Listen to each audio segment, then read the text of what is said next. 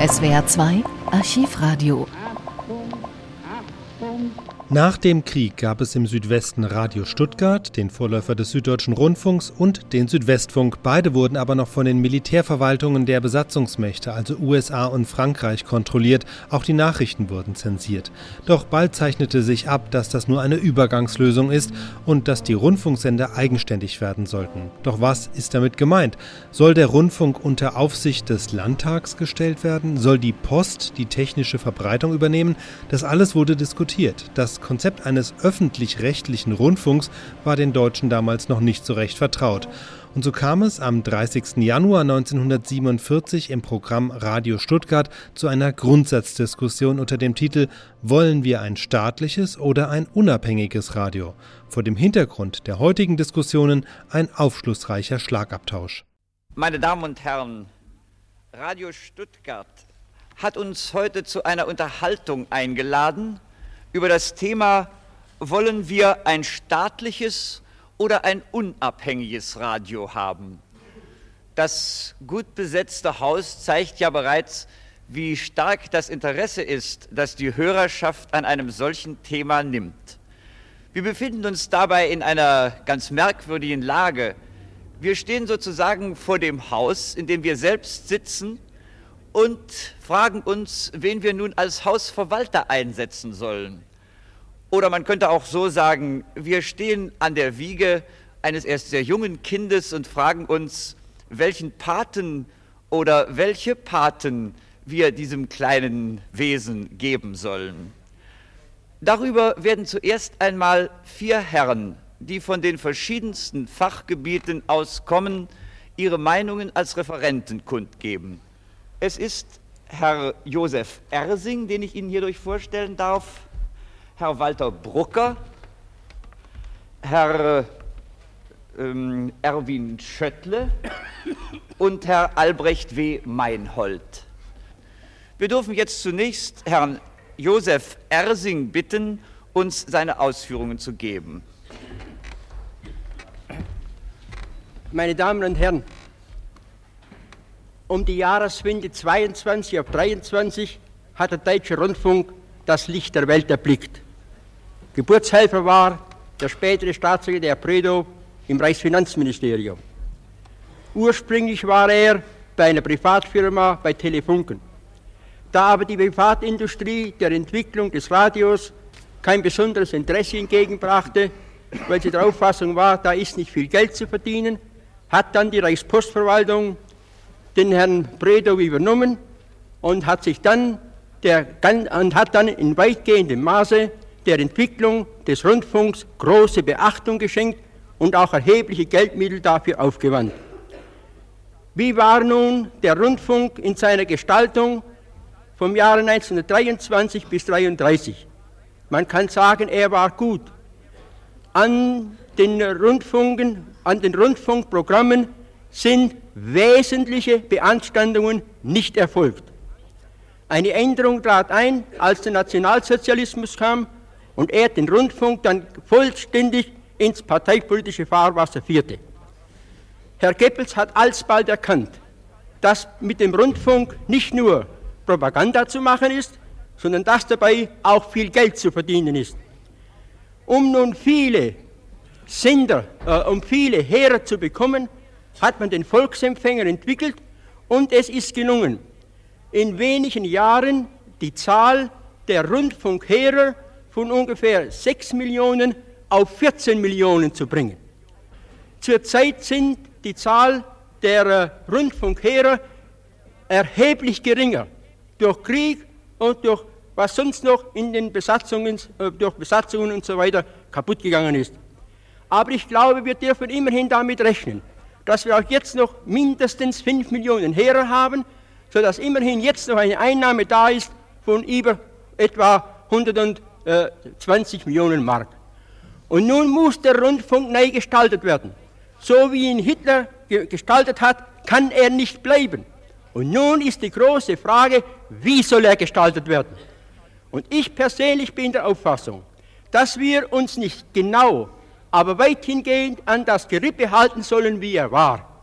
Den Rundfunk, die Rundfunktürme die Maschinen und so weiter, bis hierher zum Mikrofon, sollen wir der Reichspost wieder übergeben, damit sie durch die, die Reichspost, äh, durch die, äh, die, die künftigen wiederum diejenigen technischen Arbeiten leisten kann, um unsere Rundfunksender wiederum auf eine technische Höhe zu bringen. Das ist notwendig.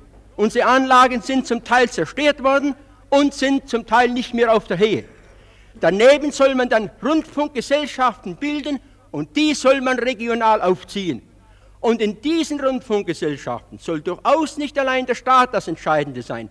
Da sollen alle möglichen, sollen alle möglichen Gruppen zugezogen werden, damit der Rundfunk und die, der südwestdeutsche Rundfunk oder der bayerische oder der mitteldeutsche Rundfunk, damit die ihr Programm so gestalten, wie es den charakterlichen Verhältnissen, den kulturellen Interessen des betreffenden Gegend entspricht. Mit einem Worte, diese Rundfunksendegesellschaften sollen keiner Partei dienen, sie sollen der Allgemeinheit dienen, sollen ihr Programm so gestalten, dass jeder Deutsche für seine zwei Mark Gebühren, die er monatlich bezahlt, etwas bekommen soll. Die Auffassung, als ob es der Rundfunk besser werden würde, wenn man ihn in Privatbesitz bringen würde. Die Stuttgarter Zeitung hat einmal einen solchen Artikel gebracht. Dieser Auffassung möchte ich mit aller Entschiedenheit entgegentreten. Ich bin überzeugt davon, diese Kreise aus der Privatwirtschaft, die bereit wären, große Geldmittel jetzt zu der Neuorganisation zur Verfügung zu stellen, tun es nicht um der Herr willen, sondern um des Gewinnes willen. Und wenn wir wiederum dazu kommen, wir glauben doch an, ein, an die Zukunft des deutschen Volkes, und wenn wir nach ein paar Jahren wiederum auf 10, 12 oder 14 Millionen Heere, kommen, dann sehen Sie, um welche gewaltige Summen es sich handelt, die dabei durch die Rundfunkgebühren eingenommen werden.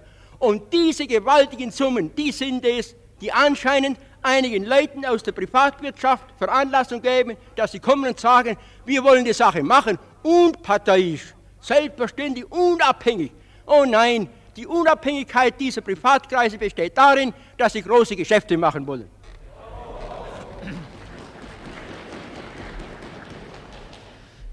Wir danken Herrn Ersing für seine Ausführungen. Er ist, wie wir sehen, eingetreten für eine Scheidung zwischen dem technischen Apparat und zwischen der Programmgestaltung und hat uns dargelegt, dass beide nach verschiedenen Gesichtspunkten behandelt werden sollen. Nun wollen wir hören, was Herr Walter Bruckner, Brucker zu diesem Thema zu sagen hat. Verehrte Anwesende, nachdem Herr Ersing eingehend über die Entwicklung des Rundfunks gesprochen hat, möchte ich ausgehen von der Gegenüberstellung im Thema einerseits staatlich andererseits unabhängig. Das würde also heißen, dass staatlich gleich abhängig ist. Abhängig von Regierung, Landtag und damit von Parteien. Dem wird gegenübergestellt das unabhängige Radio. Das wäre also, wenn das Radio entweder GmbH, Aktiengesellschaft oder sonst in Privathand überführt würde. Ich brauche wohl kaum darauf hinzuweisen, dass diese letzteren sogenannten unabhängigen Besitzformen zwar die Kontrolle und die Aufsicht des Staates bzw. der Staatsinstitutionen ausschließt, dass aber letzten Endes auch diese drei Besitzformen, die als unabhängig dargestellt werden, nicht unabhängig sind. Abhängig ist dann die Gestaltung des Radios, des Programms, entweder von den Gesellschaftern, vom Aufsichtsrat der Aktiengesellschaft oder von dem Privatmann. Und Sie werden mir zugeben, dass es keinen unabhängigen Menschen gibt. Und zwar in dem Sinn, dass er über den Verhältnissen steht. Es würde sich also nur darum handeln, entzieht man das Radio der Aufsicht der Organisation, die sich die Gesellschaft, das Volk gebildet hat, in dem Staat. Zum zweiten Orientierungspunkt zu dem Thema möchte ich machen die ungeheure Bedeutung des Rundfunks. auf dem Gebiet der Beeinflussung der öffentlichen Meinung, also als politisches Instrument. Gleich laufen damit seine Wirkungsmöglichkeiten auf kulturellem Gebiet. Und ich hoffe, dass die letzten zwölf Jahre die Bedeutung in dieser Hinsicht hinreichend gekennzeichnet haben. Der Vergleich mit der Presse zeigt, dass es sich beim Radio nicht um irgendein Unternehmen handelt, sondern um ein Schlüsselunternehmen, vor allem im Hinblick auf die Bildung der öffentlichen Meinung. Während die Vielzahl der Presseorgane mit ihren verschiedenartigen Tendenzen eine gewisse gegenseitige Kontrolle darstellen, nimmt das Radio eine absolute Monopolstellung ein. Es hat die Möglichkeit, alle Meldungen zuerst zu bringen, sein ganzes Programm aktueller zu gestalten, wie die Presseorgane, und vor allem tritt es mit allen Meldungen und Nachrichten zuerst an das Publikum heran. Es kann also die Meinung, die öffentliche Meinung in erster Linie beeinflussen. Angesichts dieser Tatsache, dass das Radio und seine Programmgestaltung stets abhängig sein wird, letzten Endes, weil wir eben Menschen sind und alle abhängig sind, müssen wir uns nur überlegen, ob unter seiner besonderen Bedeutung nicht doch eine Aufsicht notwendig ist im Hinblick auf die große Aufgabe, die wir alle haben, nämlich die Neuordnung unserer Gesellschaft, die Demokratisierung des öffentlichen Lebens. Ich sage, es ist unbedingt notwendig, dass eine Aufsicht ausgeübt wird. Und wir müssen uns fragen, in welche Hand soll diese Aufsicht kommen, dass die beste Gewähr gegeben ist, dass dieses wichtige Instrument nicht gegen diese Aufgabe, gegen die Demokratie Anwendung findet.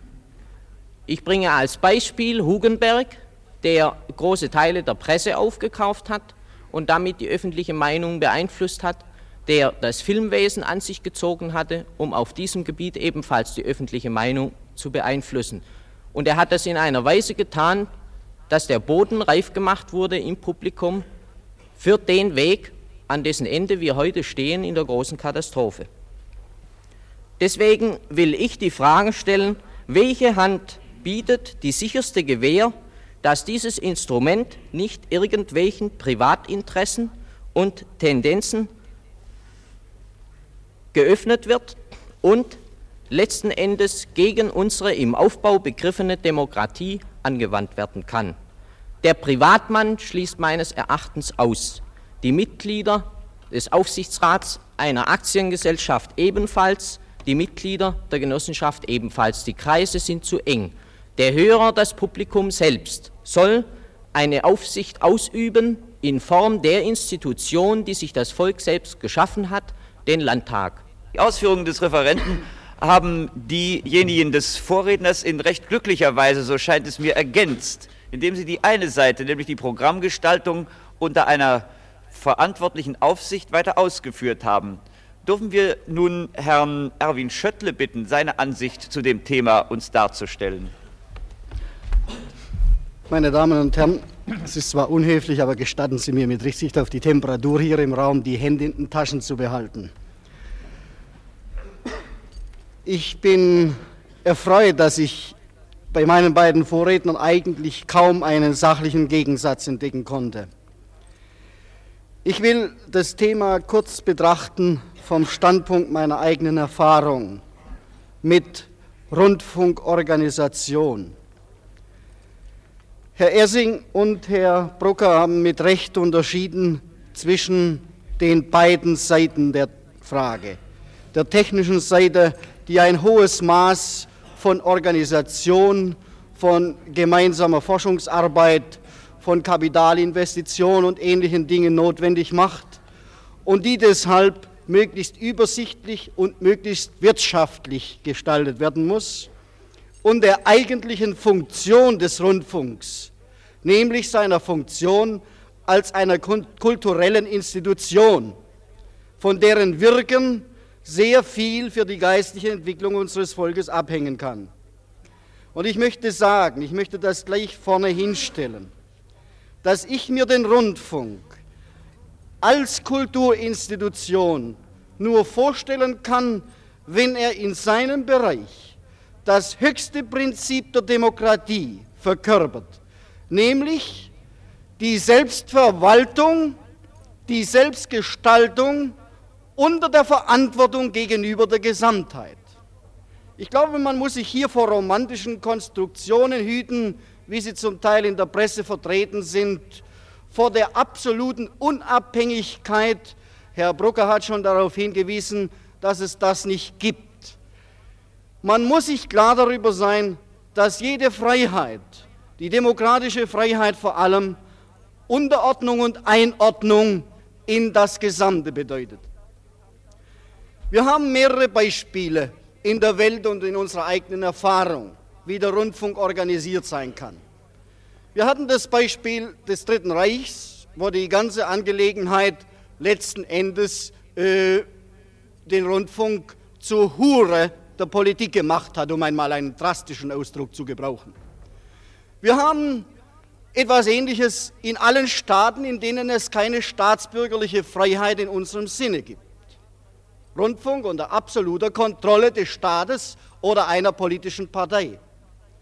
Wir haben das entgegengesetzte Beispiel in Amerika, wo der Rundfunk in Privathand ist, mit dem Resultat, dass wenn ein unvoreingenommener europäischer Hörer amerikanische Stationen hört, er eigentlich nicht recht weiß, wo er dran ist.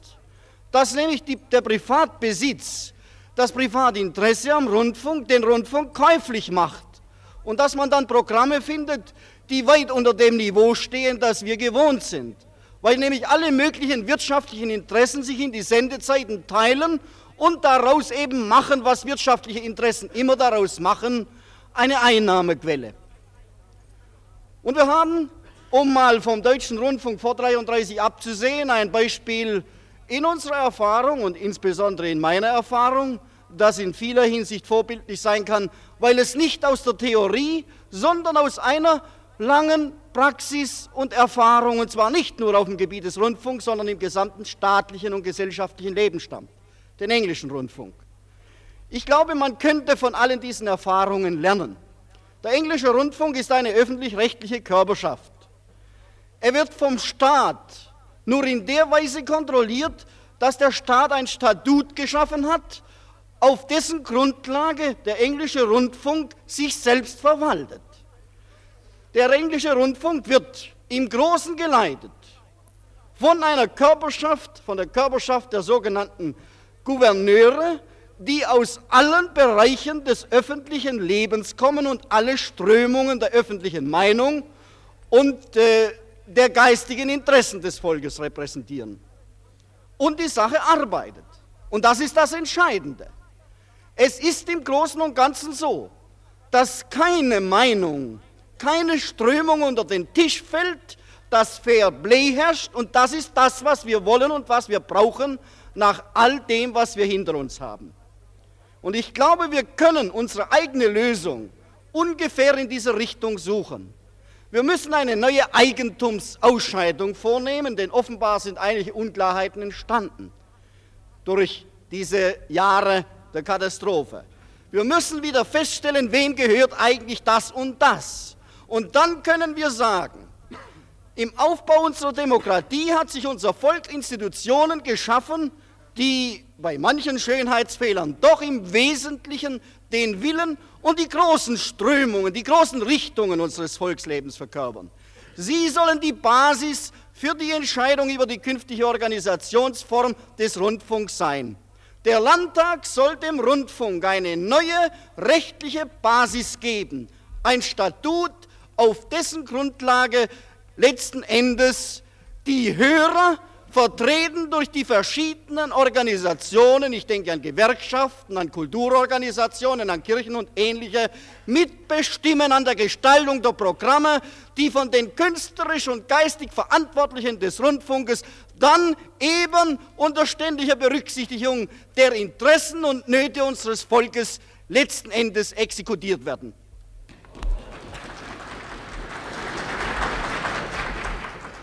Wir sind mit Interesse Ihren Ausführungen gefolgt über den Rundfunk als Kulturinstitution und als, Demo als Ausdruck des demokratischen Willens unseres Volkes. Dürfen wir nun als letzten Referenten Herrn Albrecht W. Meinhold bitten. Seit dem 29. Oktober 1923 haben wir, wie bekanntlich ist, in Deutschland die Einrichtung des Rundfunks. Von Anfang an bestand das Sendemonopol der Reichspost, das durch Gesetze festgelegt war. Die Sendeanlagen wurden von der Reichspost errichtet und betrieben. Die Zusammenstellung von Programmen und die Besprechung der Sender wurde von privaten Gesellschaften ausgeübt. Gewisse Einschränkungen waren diesen von vornherein auferlegt, wie zum Beispiel politische Überwachung, Einflussnahme durch Kulturbeirat und zentrale Nachrichtenlieferung. Die Rundfunkgesellschaften waren wohl private Unternehmen, jedoch nicht als Erwerbsgesellschaften, sondern standen im Dienste der Allgemeinheit organisatorisch in der Reichsrundfunkgesellschaft MBH zusammengefasst arbeiteten sie in engster Verbindung mit der Reichspost. Nachdem das Dritte Reich ausgebrochen war, wurde die RRG, ein Propagandaministerium, unterstellt und war damit zum Staatsbetrieb geworden. Nachdem wir nun in der hinter uns liegenden Zeit mit einem vom Staat sowohl technisch als auch programmmäßig betriebenen Rundfunk hinlänglich bedient waren, stehen wir vor der Frage, was für einen Rundfunk wollen wir haben? Sollen wir es machen wie Amerika, Dort bestehen private Sendegesellschaften, die keinerlei Gebühren von den Hörern bekommen. Die Kosten für den Senderbetrieb und die Programmgestaltung werden durch eingestreute Reklamedurchsagen verdient oder der Sender ist schon durch seinen Namen eine Werbung für ein größeres wirtschaftliches Unternehmen. Die Programmgestaltung ist hierbei Sache des Unternehmens, das sich durch Umfragen bei den Hörern und aus Zuschriften ein Bild über die Beliebtheit seiner Sendungen zu machen pflegt. Unseren Hörern in Süddeutschland ist ein Programm dieser Art sicher von früher her durch Radio Luxemburg bekannt. Dort war meist in den Vormittagsstunden zwischen jeder Schallplatte eine Werbung für ein Erzeugnis, meist kosmetischer Art, eingeflochten. Wir bemühen uns, ein demokratischer Staat zu werden. Für den Rundfunk heißt das, die Hörer sollen einen Einfluss auf die Programmgestaltung nehmen können. Außerdem soll auf jeden Fall ausgeschlossen sein, dass irgendwelche Interessensgruppen, die eine freie, unabhängige Programmgestaltung behindern könnten, mitbestimmend werden. Ähnlich wie Theater, Film, Konzert, Zeitungs- und Buchwesen frei von privaten Gesellschaften betrieben wird und nicht monopolartig vom Staat verwaltet wird, so sollte auch der Rundfunk eine Einrichtung sein, die sich unabhängig von Staat und Kapitalsinteressen nach den Wünschen der Hörer richtet. Um die verhängnisvolle Beeinflussung des Rundfunks durch politische Parteien zu verhindern, scheint es nicht nur zweckmäßig, den Programmgestalten Angehörigen des Rundfunks irgendwelche parteipolitische Betätigung zu verbieten, vielmehr ist auch eine Bindung an den Staat auf ein Mindestmaß zu beschränken, da ja gerade die hohen und höchsten Stellen im Staat nach Stärke der Parteien verteilt werden. Unabhängig von der parteipolitischen Besetzung der hohen Stellen im Staat ist auch auf jeden Fall in einem staatsgebundenen Rundfunk ein Angriff auf den Staat oder eine Kritik seiner Maßnahmen über das Mikrofon zumindest sehr eingeengt. Auch wenn das Recht der freien Meinungsäußerung in den Satzungen als Kennzeichen eines demokratischen Rundfunks niedergelegt ist. Hat das Fernhalten des Staates vom Rundfunk irgendwelche Nachteile? Wenn wir zum Beispiel auch den Betrieb der Sendeanlagen nicht mehr durch den Staat, in diesem Fall also die Post, ausüben lassen, so hat das technisch gesehen bestimmt keine Nachteile. Der Großteil der technischen Entwicklung und Forschung wurde ja bekanntlich von den verschiedensten Industriefirmen geleistet und finanziert. Die Post erhielt nahezu die Hälfte aller Rundfunkgebühren lediglich, um damit die Sendeanlagen zu betreiben. Dabei blieb ein so großer Überschuss, dass damit Zuschussabteilungen des übrigen Postbetriebs finanziert werden konnten. Hätten, dies, hätten diese Gelder nicht auch dazu verwendet werden können, die Sendeanlagen zu vergrößern oder zu verbessern? Man hätte zum Beispiel in jeder Großstadt zwei bis drei Ultrakurzwellensender einrichten können und damit den Hörern dieser Gebiete eine Auswahl von zwei bis drei Programmen in höchster technischer Vollkommenheit bieten können, mit geringsten Störungen, wie diese gerade beim Fernempfang in Stadtgebieten auftreten. An Vorschlägen dieser Art seitens der Industrie- und Fachwelt fehlte es nicht. Nun, äh, vielleicht darf ich in diesem Zusammenhang das bekannte Lied aus der Zerrischen Operette zitieren, nur nicht gleich, nicht auf der Stelle, denn bei der Post, da geht es nicht so schnell.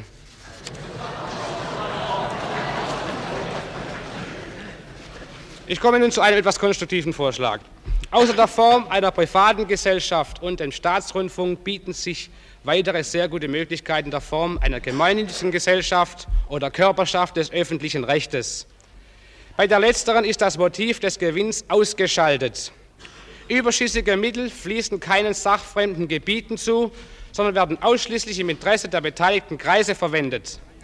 Die Körperschaft setzt sich zusammen aus solchen Gruppen und Institutionen, die an der Sache des Rundfunks an sich interessiert sind. Weitgehende Beteiligung der Hörerkreise ist möglich. Die Industrie, die Forschung, die Kulturinstitutionen, Gewerkschaften, Rundfunkvereine und was sonst noch am Rundfunk direkt interessiert ist, haben die Möglichkeit, ein oder mehrere Vertreter in einen sogenannten Rundfunkrat zu entsenden. Dieser Rundfunkrat, diesem Rundfunkrat obliegt die Überwachung der Körperschaft. Auch das Staatsministerium oder das Kultministerium mag einen Vertreter entsenden. Da den politischen Parteien die Einflussnahme auf alle Vorgänge im demokratischen Staatsleben gesichert ist, braucht der Rundfunkrat nicht durch deren Vertreter vergrößert zu werden. Ein über den gesetzlichen Rahmen der Körperschaft des öffentlichen Rechts hinausgehendes Bestätigungsrecht der Mitglieder des Rundfunkrats durch den Staat erscheint überflüssig. Der Rundfunkrat bestimmt einen ihm und damit den breitesten Schichten des Volkes verantwortlichen Intendanten für jeden Sender und einen technischen Leiter für jede Sendeanlage, deren Arbeit von einem leitenden Ausschuss nicht besser gemacht werden könnte. Gegen die Beibehaltung eines Staatssenders etwa, des Langwellensenders, der als Deutschlandsender bekannt ist, wäre durchaus nichts einzuwenden. Genauso wie wir bei den Theatern auch Staatstheater haben. Im Gegenteil, Konkurrenz belebt stets das Geschäft. Und es könnte sich sogar in der Zukunft zeigen, welche von beiden Formen sich als besser erweisen wird. Wir danken Herrn Meinhold auch für seine Ausführungen, die ja am stärksten von allem bisher gehörten in der Richtung der Unabhängigkeit des Rundfunks gegangen sind. Es hat sich nun immer als recht zweckmäßig erwiesen, dass die Herren Referenten, bevor die eigentliche Diskussion mit dem Publikum oder unter dem Publikum beginnt, sich untereinander noch diese oder jene kurze Frage stellen. Denn in jedem sind nun unter dem Eindruck des Referates äh, neue Probleme aufgetaucht und es ist manchmal ganz gut, wenn die schnell und kurz und in der sachlichen Weise, wie es bisher üblich war, erledigt werden. Darf ich mal fragen, ob einer von den Herren noch etwas zu sagen hat?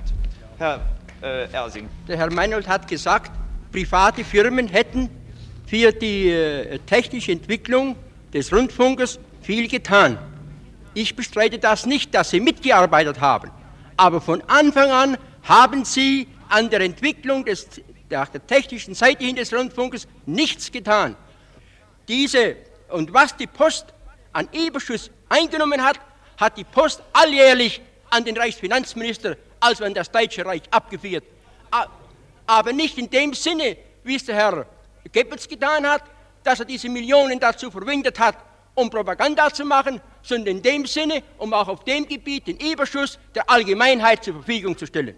Und wollen wir ein abschließendes Wort noch Herrn Meinholz in dieser Frage geben? Sachlich muss festgestellt werden, dass die Entwicklung der technischen Seite in den Händen der Telefunkengesellschaft lag, die eine gemeinsame Gründung der AEG und Siemens war.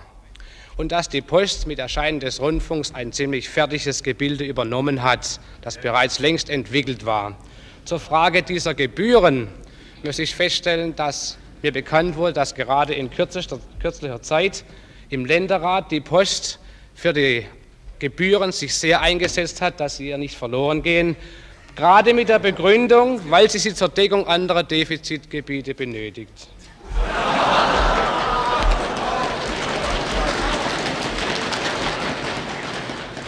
Ja, ich glaube, die letzte Bemerkung von Herrn Meinold beweist eigentlich gar nichts. Sie beweist nur, dass wir eine neue Lösung finden, so, finden müssen, die das verhindert. Nicht wahr?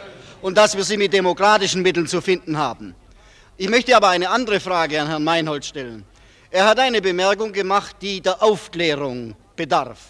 Er hat eine Definition gebraucht, wie etwa die, dass an der Gestaltung des Rundfunks alle diejenigen Kreise beteiligt werden sollen, die sachlich direkt am Rundfunk interessiert sind. Ich muss sagen, ich bin persönlich als Hörer und als Politiker und als ein Staatsbürger sachlich direkt am Rundfunk interessiert. Und ich sehe nicht ein, was diese Definition eigentlich bedeutet. Ich bitte Herrn Meinhold um Aufklärung darüber. Bitte, Herr Meinhold. Nun, gerade, mein Vorredner äh, widerspricht mir nicht, er ist gerade einer von jenen, der sachlich am Rundfunk interessiert ist und ich habe ihn nicht ausgeschlossen durch meine Ausführungen. Aber bitte, Sie müssen die Personengruppen definieren. Personengruppen sind eines Teils zum Beispiel die Hörer, die Industrie, die Forschungsstätten, beispielsweise Universitäten, Hochschulen, worüber man wieder den Staat, das ist wieder eine Sache des Staates, zum Beispiel die Universitäten. Ich glaube, diese äh, Frage der Personengruppen, die dafür interessiert sind, werden nachher in der Diskussion noch deutlich genug zum Ausdruck kommen. Wir wollen jetzt doch noch einmal Herrn Brucker hören, der noch zu den Referaten ein paar Fragen zu stellen hat. Herr Meinhold hat meines Erachtens die politische Aufgabe des Rundfunks negiert. Er sagte unter anderem, die Parteien sind in der Regierung verankert, bis vor allem in den höchsten Stellen. Die brauchen nicht auch noch das Organ des Radio für ihre Zwecke. Angesichts der Aufgabe, die wir aber haben, steht die politische Seite des Radio mit im Vordergrund. Auch die kulturelle Seite ist ja Politik letzten Endes. Und Herr Meinhold sagte, die Hörer sollen Einfluss nehmen auf die Programmgestaltung. Wie sollen sie das machen? Die breite Masse, meine ich jetzt, der Hörer, nicht bestimmte intellektuelle Kreise, die es bis jetzt machen konnten. Und ich stehe auf dem Standpunkt, dass die beste Möglichkeit der Masse des Volkes Einfluss zu nehmen auf die Gestaltung des Rundfunks über seine Sprecher, und die sitzen meines Erachtens als gewählte Vertreter im Landtag. Sie, Sie ich habe gerade eben ja von der Errichtung eines sogenannten Rundfunkrates gesprochen. Dieser Rundfunkrat setzt sich ja gerade zusammen aus all jenen Vertretern von Interessensgruppen, die in diesen Rundfunkrat hineingewählt werden. Zum Beispiel haben die Gemeinden, meinetwegen über den Gemeindetag, den Städtetag, die Gewerkschaften, die Genossenschaften, sie alle sollen die Möglichkeit haben, Vertreter in diesen Rundfunkrat zu entsenden. Und dieser Rundfunkrat entscheidet über Programm und über das A und O des Rundfunks. Wir wollen nunmehr die Fragestunde der, der Referenten absch abschließen. Wir kommen vielleicht nachher noch dran. Und wir wollen die Diskussion eröffnen. Wir dürfen noch einmal darauf aufmerksam machen, dass es sich um das Thema staatlicher oder unabhängiger Rundfunk handelt und dass wir an diesem Thema bleiben wollen. Es dient auch immer zur Förderung der Klärung der eigenen Gedanken, wenn, wir, wenn man die persönlichen Leidenschaften, die einen auch bei einem solchen Thema ergreifen können, wie man sieht, äh, ein wenig äh, dämpfen und dem Ganzen eine etwas sachliche Richtung geben.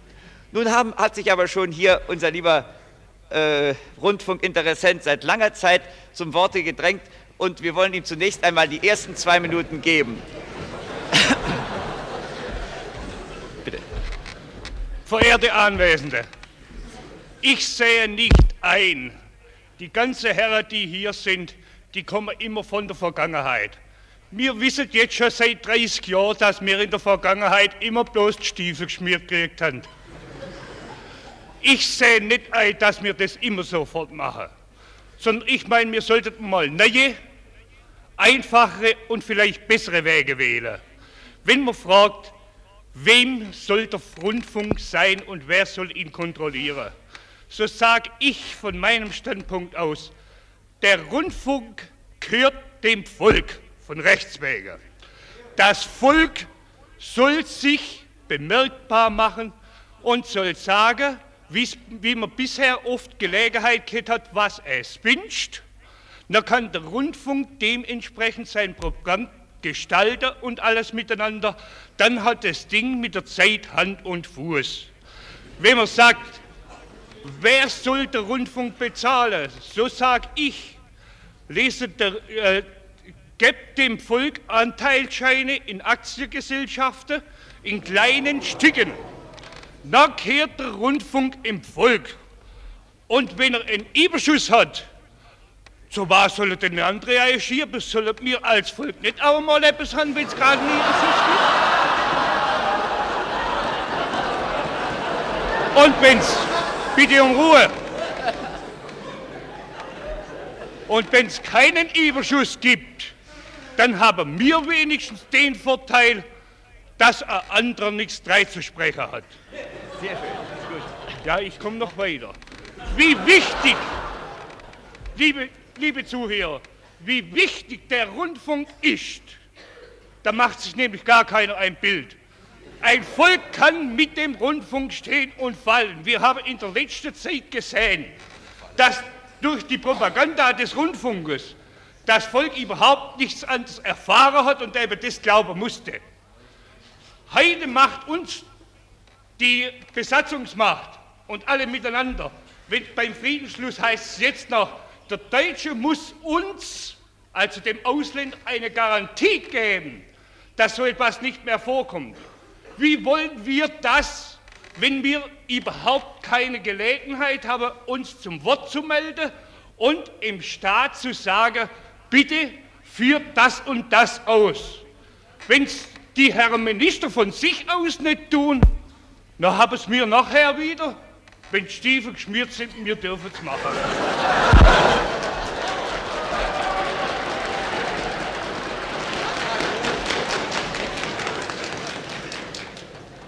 Das war die Stimme des Volkes. Ich glaube, der Herr Erzig wäre der, der auf diese Frage am besten Auskunft zu geben vermöchte.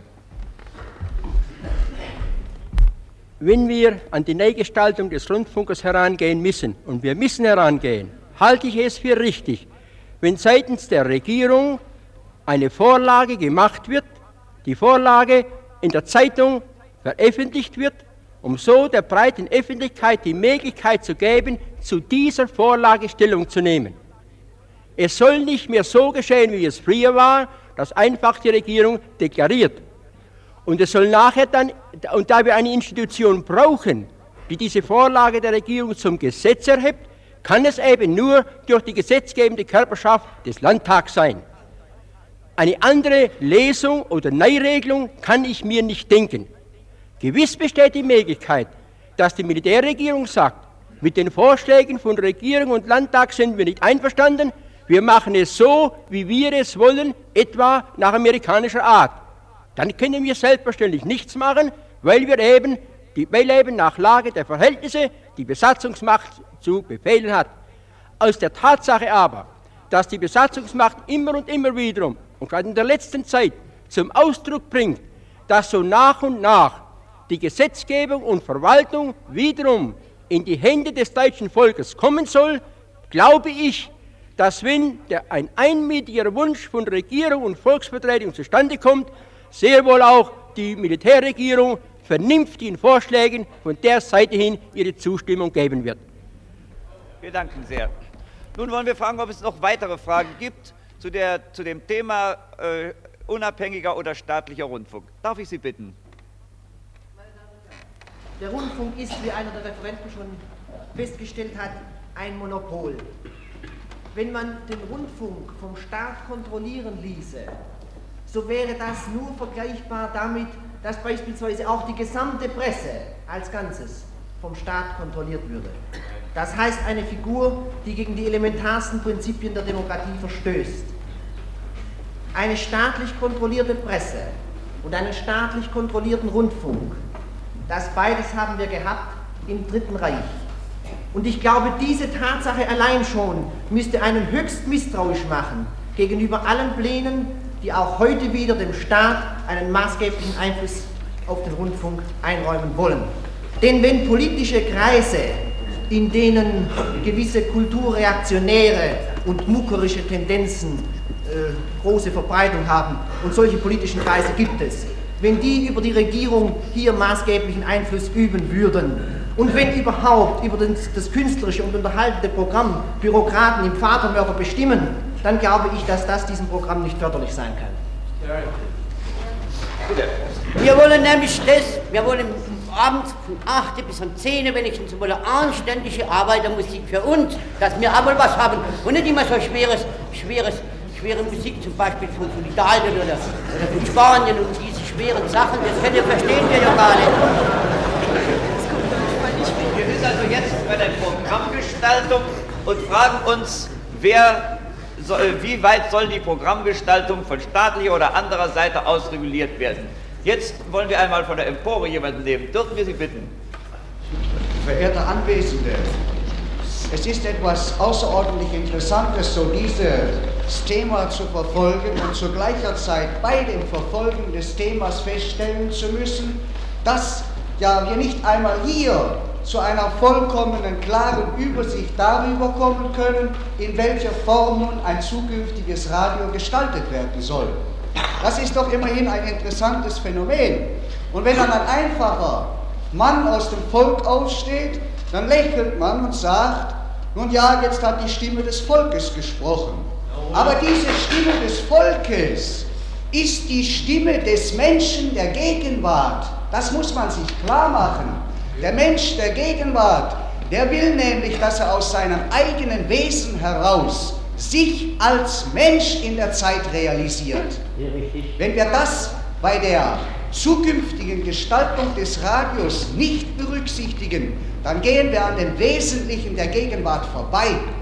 Eine Zukunftsgestaltung des Radios ist nur dann möglich, wenn das Geistesleben des Menschen und das Radio ist nämlich etwas, was nur dieses Geistesleben zu repräsentieren hat, frei macht eben vom Staat, wir haben eine Stimme zur freien Gestaltung des Programmes aufgrund künstlerischer und menschlicher Interessen gehört. Vielleicht dürfen wir Herrn Erwin Schöttle bitten, dazu gerade etwas zu sagen. Ich glaube, der ganzen Diskussion über Staatseinfluss oder nicht liegt ein Missverständnis zugrunde.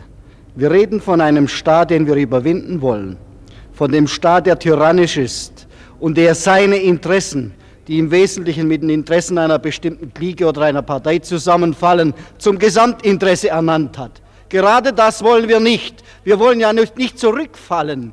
Wir, wenn wir jetzt vom Staat und seinem Einfluss reden, dann meinen wir den Staat, der die Repräsentanz aller Interessen ist und diese Interessen gegeneinander abwiegt. Und ohne das geht es nämlich nicht, weil die Interessen häufig einander aufheben. Alles andere ist eine Fiktion. Ja, wir sind da. Aber wer sind denn wir, die vielen einzelnen Individuen, die keine Stimme haben, wenn sie sich nicht organisieren? Und in jedem Staat gibt es Organisationsformen, die eben in kollektiver Weise das ausdrücken, was viele gemeinsam haben. Und diese verschiedenen Interessen muss man gegeneinander abwägen, auch im Rundfunk. Alles andere ist einfach Phrase, die schön klingt, aber nichts bedeutet. Dürfen wir zu dieser Frage noch weitere Wortmeldungen äh, bitten? Ganz hinten. Jawohl. Und zwar, ich bin dafür, dass der Rundfunk von den gestützt wird durch die, Rundfunk, äh, durch die Rundfunk, Rundfunkgesellschaften, das heißt durch Radiogesellschaften, die doch letzten Endes das Interesse daran haben, den äh, Rundfunk zu fördern. Das, ich stimme hier der, den Ausführungen des Herrn Meinhold vollkommen zu. Und ebenfalls bin ich dafür, dass die Sendungen durch Reklame ausgeführt wird. Ich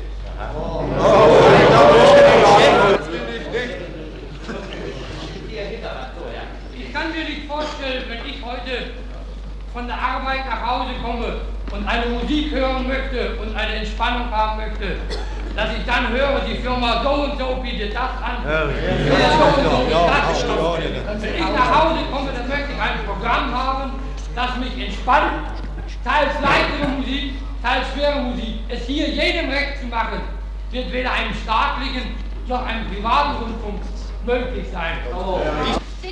In Amerika kostet ja das Radio nichts. Wenn wir aber hier, wie in Deutschland, zwei Mark bezahlen, was ja ein horrendes, ein, eine horrende Einnahmensquelle ist, so bitte ich, dass dieses Radio dem Staat unterstellt wird. Denn das Volk bezahlt das Radio. Folgendessen soll auch das Volk von dieser reichen Einnahmequelle wieder unterstützt werden und diese Einnahmequellen den Krankenhäusern, den Kinderheimen, den Alten und Kranken und den Bedürftigen zukommen. Dem Staat, das ist der Staat. Ja. Weg dahin zwei. Danke sehr. Bitte, Herr Meinhold. Ich möchte dazu Folgendes sagen. Wenn schon die Einnahmenquellen zu groß sind, dann gibt es eine viel einfachere Lösung, nämlich die Rundfunkgebühren herabzusetzen und von einem gewissen Einkommen ab überhaupt vollkommen freie Rundfunkgenehmigung zu erteilen. Sie meldeten sich schon seit langer Zeit. Bitte. Meine Damen und Herren, ich möchte mich nicht Programmfragen zuwenden, sondern nochmal zurückkehren zu der Grundfrage. Wie wollen wir eigentlich den Rundfunk in Zukunft aufgebaut haben? Dafür sind wir Ihnen allen dankbar. Und ich möchte dazu sagen, Vorschläge, die bis jetzt sehr weiten Anklang gefunden haben, ich komme aus einer Stadt draußen in Württemberg, auch dort ist unter Rundfunkhörern in den letzten zehn Tagen sehr viel über diese Frage diskutiert worden. Findet man wohl allgemein den Ausweg einer Körperschaft des öffentlichen Rechtes? Und zwar soll in einer solchen Organis äh, Organisationsform für den Rundfunk durchaus dem Staat ein Einfluss, aber unter keinen Umständen ein maßgebender Einfluss in der Form, dass sein Einfluss überwiegt, eingeräumt werden. Ich habe, glaube ich, mich genügend deutlich ausgedrückt. Ich möchte kurz wiederholen, der Staat soll mitbestimmend sein, aber er soll unter keinen Umständen den Ausschlag geben können in irgendwelchen Entscheidungen. Die andere Frage ist die, wer soll denn überhaupt nun den Rundfunkrat bilden beziehungsweise wie stark soll ein solcher Verwaltungsrat sein. Daran scheint mir eine wesentliche Unklarheit der bisherigen Unterhaltung noch zu liegen. Die Kopfzahl muss schon irgendwie klar sein. Denn wenn Sie mal zusammenrechnen, welche politischen Richtungen und Parteien es gibt und die Zahl der Kirchen und Hochschulen und Handwerkskammern und so weiter, was alles zur Diskussion steht, wer beteiligt werden soll, da kommen Sie auf ein geradezu unmögliches Gebilde, wenn Sie einwandfrei und demokratisch allen Kreisen Rechnung tragen wollen. Schließlich ist aber die maßgebendste Frage doch wohl die, warum wird denn nicht in erster Linie der Rundfunkhörer, der doch das Geld für diesen Rundfunk bezahlt, seine ganze Existenz trägt, warum soll dessen Einfluss nicht in erster Linie in den Vordergrund treten? Es wäre denkbar, dass über höhere Organisationen, wie sie auch im Ausland bestehen, die sie bei uns im Anfang des, äh, wieder in Gang setzen und in Gang gesetzt werden sind, dass über solche höhere Organisationen die Interessen der Hörer wahrgenommen werden. Und es wäre beispielsweise denkbar in Form einer Urabstimmung, die dadurch möglich ist, dass ja bei jedem Postamt der zuständige Rundfunkhörer bezahlen muss, dass sein Name dort festliegt und über die örtliche Rundfunkorganisation eine Wahl zu einem Art Hörerparlament, um es einmal ganz grob zu nennen, stattfinden kann und örtlich beispielsweise kreisweise nun Vertreter in den Rundfunkrat gewählt würden. Die kulturellen Belange würden Vertreter, die der Landtag aufstellt, wahrzunehmen haben. Und ich glaube, man käme auf diese Weise zu einem Rundfunkrat von ungefähr 18 bis 20 Köpfen. Wir danken Ihnen besonders für die Klarheit, mit der Sie uns wieder zum Thema zurückgeführt haben. Vielleicht dürfen wir Herrn Meinold bitten, ein paar Bemerkungen dazu zu machen. Diese Ausführungen meines Vorredners bringen in meinen Vorschlag eines Rundfunksrates eine konstruktive Idee und der Angriff, der vorher auf mich gemacht wurde, wie man den breitesten Volkskreisen einen Eingang verschaffen kann, findet damit auch eine zureichende Beantwortung. Darf ich auch etwas sagen? Bitte noch, Herr Erwin Schöbel. Ob man das Organ, das die Interessen der Hörer vertritt, Rundfunkrat oder sonst wie nennt, tut nichts zur Sache. Entscheidend ist, dass alle wichtigen Strömungen und Interessen in dieser Körperschaft vertreten sind, die ja nicht Programmgestaltung von Tag zu Tag machen kann. Das ist völlig ausgeschlossen. Die aufgrund eines Statutes, das dem Rundfunk seine Rechtsgrundlage gibt, die großen Linien der Programmpolitik festlegen kann. Aber Programmgestaltung von Tag zu Tag müssen die Leute machen, die im Rundfunk selber als Intendanten und Fachkräfte mitwirken. Sie sind die Exekutivorgane dieses Rundfunkrats. Dürfen wir Herrn Vogel mal bitten? Ich glaube, dass Herr Schötzel gerade die Linie aufzeigt, die für uns am günstigsten sein wird. Die Frage der, des Reklamerundfunks schaltet ja hier für deutsche Verhältnisse schon vollkommen aus, denn unsere Wirtschaft ist zerschlagen. Wir brauchen einen unabhängigen Rundfunk. Das dürfte aus dieser Diskussion klar hervorgegangen sein. Dieser Rundfunk muss ein Forum werden für die Öffentlichkeit, wie es hier vor uns steht, zur Entwicklung einer aufrechten und anständigen öffentlichen Meinung. Diese kann auch nur dadurch entstehen, dass der Landtag diesem Rundfunk zwar ein Statut gibt, aber dann dieser Rundfunk auch von diesen Institutionen unabhängig wird und eine Freiheit bekommt, wie es nach dem Muster des englischen Rundfunks vor uns steht. Jetzt wollen wir die Stimme der Jugend einmal hören. Ich möchte gerade zur Zukunft vom Radio den Vorschlag machen. Warum kann das Radio nicht unter die Aufsicht der Radioverbände hier in Württemberg als unter Aufsicht vom WBRC gestellt werden? Damit ist in erster Linie gewährleistet, dass die technische Entwicklung vom Radio unbedingt dem neuesten Stand angepasst wird, noch mehr als bei der Reichspost. Zweitens, die Reineinnahmen vom Radio werden für die technische Weiterentwicklung ausgenutzt.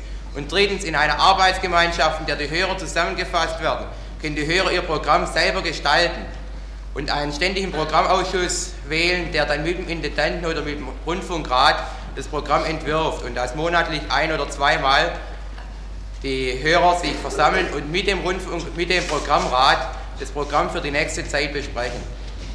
Wollen Sie den Diskussionsleiter in seiner Unbildung mal freundlichst aufklären, was der WBRC ist? Entschuldigen Sie. Der WBRC ist der Württembergisch-Badische Radioclub. Ja, vielen Dank. Ja.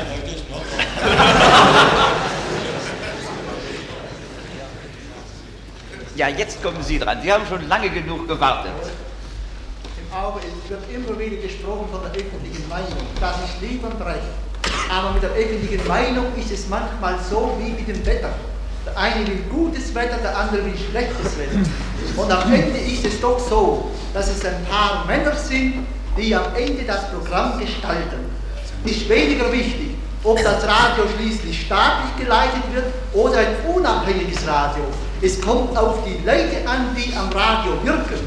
Die Frage wäre schlechthin gut gelesen, wenn man die Hand am Radio zu Engeln machen könnte. Aber nun sind sie eben auch mal Menschen mit all ihren Fehlern und all ihren Schwächen. Und es besteht die Gefahr, dass diese Schwächen und diese Fehler am Radio sich austoben zum Nachteil des deutschen Volkes. Hierin liegt eine gewisse Gefahr. Aber sonst kann man schon sagen, das Radio, das eine derartige Bedeutung in politischer, kultureller und wirtschaftlicher Beziehung hat, diesem Radio muss man auch gewisse öffentliche Rechte einräumen. Dazu ist es viel zu wichtig. Schafft das Radio als öffentliche Körperschaft. Gebt dem Staat ein gewisses Vorrecht in der Benutzung des Radios. Übrigens soll das Radio ein Forum, wie bereits ein Redner gesagt hat, das Forum der öffentlichen Meinung sein. Der Redner ist also für den englischen Rundfunk eingetreten. Wie wäre es, wenn wir wieder einmal eine Dame zum Wort bekämen? Wir Männer reden ja immer fort. Nein, aber es scheint nicht der Fall zu sein. Dann darf ich Sie bitten, dort drüben in der Ecke, ja. Gerade das deutsche Volk braucht den Rundfunk heute mehr als eine andere Institution, als zum Beispiel die Presse, um sich selbst eine Repräsentation und nicht zuletzt auch eine gewisse Daseinsberechtigung wieder vor dem Ausland zu schaffen. Ich stelle fest, dass die Diskussion auf, äh, verschiedentlich jetzt auf äh, wirkliche Höhepunkte gekommen ist. Wir wollen uns auf diesen Höhepunkten halten, bevor wir schließen. Und langsam, langsam muss man zum Schluss mahnen. Dürfen wir vielleicht jetzt noch einmal, Sie haben schon gesprochen, wollen Sie die Stimme des Volkes noch mal hören? Ich möchte noch mal zum Thema das Wort zum Ursprünglichen. Und zwar so, wie ich mir den Aufbau des Radios vorstelle, wenn Sie es interessieren. Meines Erachtens, ich habe mir die Sache so vorgestellt, zwei Mann vom Radio selbst sollen, wie jetzt hier im Forum, gewählt werden. Und dann sollen noch acht Mann aus dem Forum heraus oder äh, sonst aus dem Hörerkreis gewählt werden und die bilden sozusagen den Aufsichtsrat. Ich kann nur immer wieder sagen, was ich vorhin schon gesagt habe, man soll sich vor Verschwommenheiten hüten. Wer sind die Hörer? Die Hörer, das sind Gewerkschafter, das sind Mitglieder politischer Parteien, das sind Angehörige der Kirchen. Sie treten uns in den verschiedensten Gestalten und Richtungen entgegen. Sie müssen irgendwie organisiert sein, um überhaupt ihrer Stimme Ausdruck geben zu können. Es ist kein Ersatz, wenn man Radioorganisationen schafft, etwa Radiobastlerorganisationen und so weiter. Das ist kein Ersatz. Die, das sind immer. Das ist unpolitisch. Das ist vollkommen unpolitisch. Wir haben, wir haben hier gesehen. Deutschland war im Radio führend, muss wieder führend werden. Meine Herren, ich glaube, die erste Voraussetzung einer ernsthaften Diskussion ist, dass man den anderen reden lässt, wenn er das Wort hat. Das ist auch gute Erziehung nebenbei bemerkt. Die Parteien seien sich nicht einig, sagen Sie. Hier hat Herr Ersing von der CDU gesprochen. Ich selber bin Sozialdemokrat. Wir sind sehr weit auseinander politisch. Sie haben nicht gefunden, dass wir in der Sache sehr weit auseinander waren. Weil man nämlich, weil man nämlich ernsthaft miteinander redet über die Dinge, um die es jetzt geht. Nicht um Dinge, die man gerade von außen hier hereinzieht. Und hier geht es um die Zukunft des Rundfunks. Und da bin ich der Meinung, kommt alles darauf an, dass wir eine klare Form der gegenseitigen Verantwortlichkeiten finden. Der Staat soll den Rundfunk nicht tyrannisieren. Die Bürokratie soll im Rundfunk nicht regieren. Im Rundfunk soll regieren das wohlverstandene und ausgewogene Interesse des Gesamtvolkes, das durch seine verschiedenen Vertreter die verschiedenen Strömungen im Rundfunk darstellt. Dann wird auch das getroffen, was der Herr dort drüben gemeint hat dass unser Volk durch unseren Rundfunk eine Vertretung, eine Darstellung nach außen findet, in seiner Mannigfaltigkeit. Wenn man immer nur eine wahllos herausgegriffene Gruppe von Interessenten nimmt, bekommt man gerade das nicht, was wir brauchen, nämlich eine echte Vertretung des Gesamtvolkes.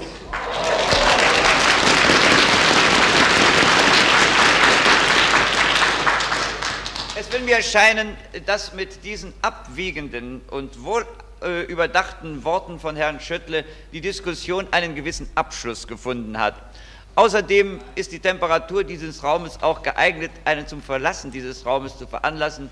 Darf ich vielleicht noch bekannt geben, das nächste Forum findet heute in 14 Tagen am 9. Februar statt, in diesem Raum, das heißt dem neuen Theater, dem Schauspielhaus, über das Thema, wollen wir eine überparteiliche oder eine Parteipresse?